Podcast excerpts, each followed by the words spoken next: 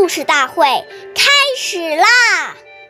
每晚十点，关注《中华少儿故事大会》，一起成为更好的讲述人。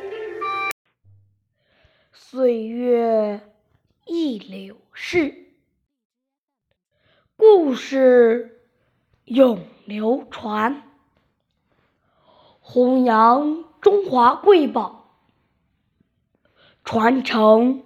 红色基因，我是中华少儿故事大会讲述人郭文波，一起成为更好的讲述人。今天我给大家讲的故事是《故事大会红色经典故事》第十三集。朱德和两块肥皂。今天我给大家讲的故事是朱德爷爷的小故事。统帅千军万马的总司令，朴素得宛若一农夫的朱德爷爷，不但自身廉洁奉公。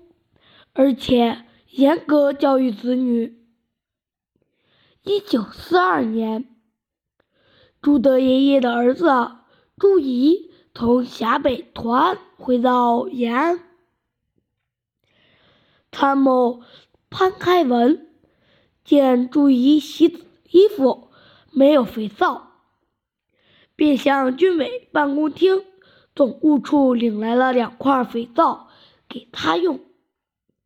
朱德爷爷看见了，便要求潘开文退回所领的肥皂，并告诉他，以后不能再向公家要东西给朱祁用。